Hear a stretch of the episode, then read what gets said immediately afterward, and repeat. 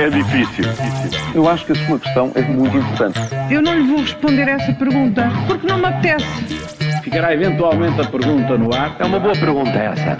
Está no ar, ainda bem que faz essa pergunta das manhãs 360 Paulo Ferreira e Júlio Magalhães. Esta sexta-feira falamos de preços de Natal, contrato das Arábias, lógicas da batata, mas Juca, começamos com o clássico.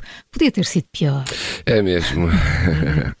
a propósito das portagens, como é que e quando a inflação baixa para os níveis, eh, como é quando a inflação baixa para níveis normais, diga assim? Pois é, ontem foi aprovado um aumento de 4,9%. É, apesar de tudo, uma boa notícia. As concessionárias pediam quase 10% de aumento. Onde lá chegar, Costa avisou que nem pensar e conseguiu-se aqui um equilíbrio que fica praticamente a metade do que estava pensado. As associações dos transportes e mercadorias ficaram relativamente contentes com a decisão. Foi, como disse a Maria João, é que podia ter sido bem pior. Uh, para os próximos quatro anos estão previstos aumentos graduais de ajustamento em relação à inflação. A pergunta que se coloca é se, quando a inflação baixar, uh, voltamos aos níveis normais ou, uh, ou aos que já tivemos. Estes preços mantêm-se ou baixam? Paulo Ferreira é capaz de saber responder a isto. Sei, sei responder. Uh, o, que está na lei, é que se a inflação baixar, as portagens também baixam. Agora, a inflação baixar é assim daquelas miragens que pois eu acho é, que não, bem, não podemos bem ter. Não é? assim. Já aconteceu dois anos já agora, em 2014 e 15, se não me engano, em que as portagens simplesmente não aumentaram porque a inflação andava próxima de zero. Uhum. E pronto, olha, deixa-me pegar ainda nesse tema, não é? Para Hum. perguntar uh, como é que a subsidiação, essa subsidiação do uso do automóvel, ajuda a combater o efeito das alterações climáticas. é? Portanto, continuas a falar da intervenção do governo no aumento das portagens, não é?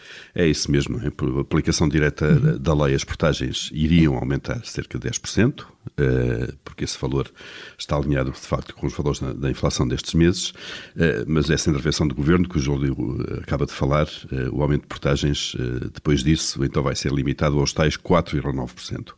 Para compensar a medida, os contribuintes vão pagar 140 milhões de euros às concessionárias das autoestradas. Bom, no fundo, vamos todos subsidiar eh, a utilização de automóveis para quem passar nas, nas, nas, nas portagens, nas autoestradas, e ao mesmo tempo o Governo permitiu que os bilhetes isolados do metro, do metro de Lisboa e da Carris aumentem 10%. Conclusão, as políticas públicas ambientais de mobilidade têm basicamente a lógica de uma batata, não é? Uma coisa são os discursos e outra, de facto, são as medidas contraditórias. Olha, e, e esta pergunta: o dinheiro ou a carreira? Epá, Hum? me senti ameaçado agora. Estás a falar do Cristiano Ronaldo, não é? É, costuma ser eh, o dinheiro ou a vida, É. né? Não, a carteira ou a, a carteira, vida.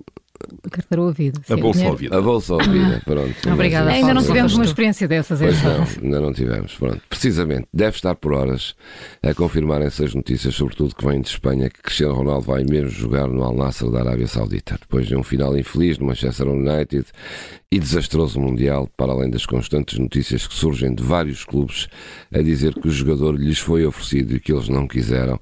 Ronaldo pode ter mesmo tomado a decisão de optar agora por dinheiro e menos carreira. Mas há aqui um reverso da medalha. Percebeu-se que nem jogadores nem federação vieram defender o jogador a propósito do seu afastamento da titularidade da seleção e Ronaldo não gostou e também percebeu. Acontece que no futuro contrato com a equipa saudita pode estar incluída, na verdade, a 200 na verba de 200 milhões que é previsto que vai receber, o compromisso de ser a cara da candidatura da Arábia Saudita ao Mundial de 2030. Ora, quem está a correr também por esse Mundial? Portugal. A vingança pode, por isso, servir-se fria. Um tema que vamos acompanhar, claro. É verdade. Mas olha, não é só o preço dos jogadores de futebol que está pelas horas da morte. Eh, estão todos preparados para receber uma boa inflação de sapatinho? Ah, pois, pois é. Há muitos anos que nós estávamos habituados a, a estes aumentos de preços. É há pelo menos 30 anos, não é? Toda uma geração, ou- ou mais do que isso até, é 30 anos mais do que uma geração, eh, que estão a aprender, ou que está a aprender eh, na prática e à própria custa, o que é isso da inflação. E os produtos que fazem parte da época natalícia estão com aumentos acima dos 20%. Isso quer dizer que a inflação eh, é aquele presente que todos dispensaríamos, mas que não vamos conseguir evitar amanhã quando nos sentarmos eh, para a noite de Natal. Bacalhau, batatas, azeite, couves, eh, o bolo rei e todos os, os doces de Natal, tudo muito mais caro. Cá está um bom motivo para reduzir níveis de consumo e para ficarmos mesmo por aquilo que é necessário. Paulo Ferreira e Júlio Magalhães com as perguntas que marcam esta manhã de sexta-feira, depois do Natal. Há uma nova edição, é sempre a seguir ao Jornal das Sete. A questão é difícil. Eu acho que a sua questão é muito importante. Eu não lhe vou responder essa pergunta porque não me apetece. Ficará eventualmente a pergunta no ar. É uma boa pergunta essa.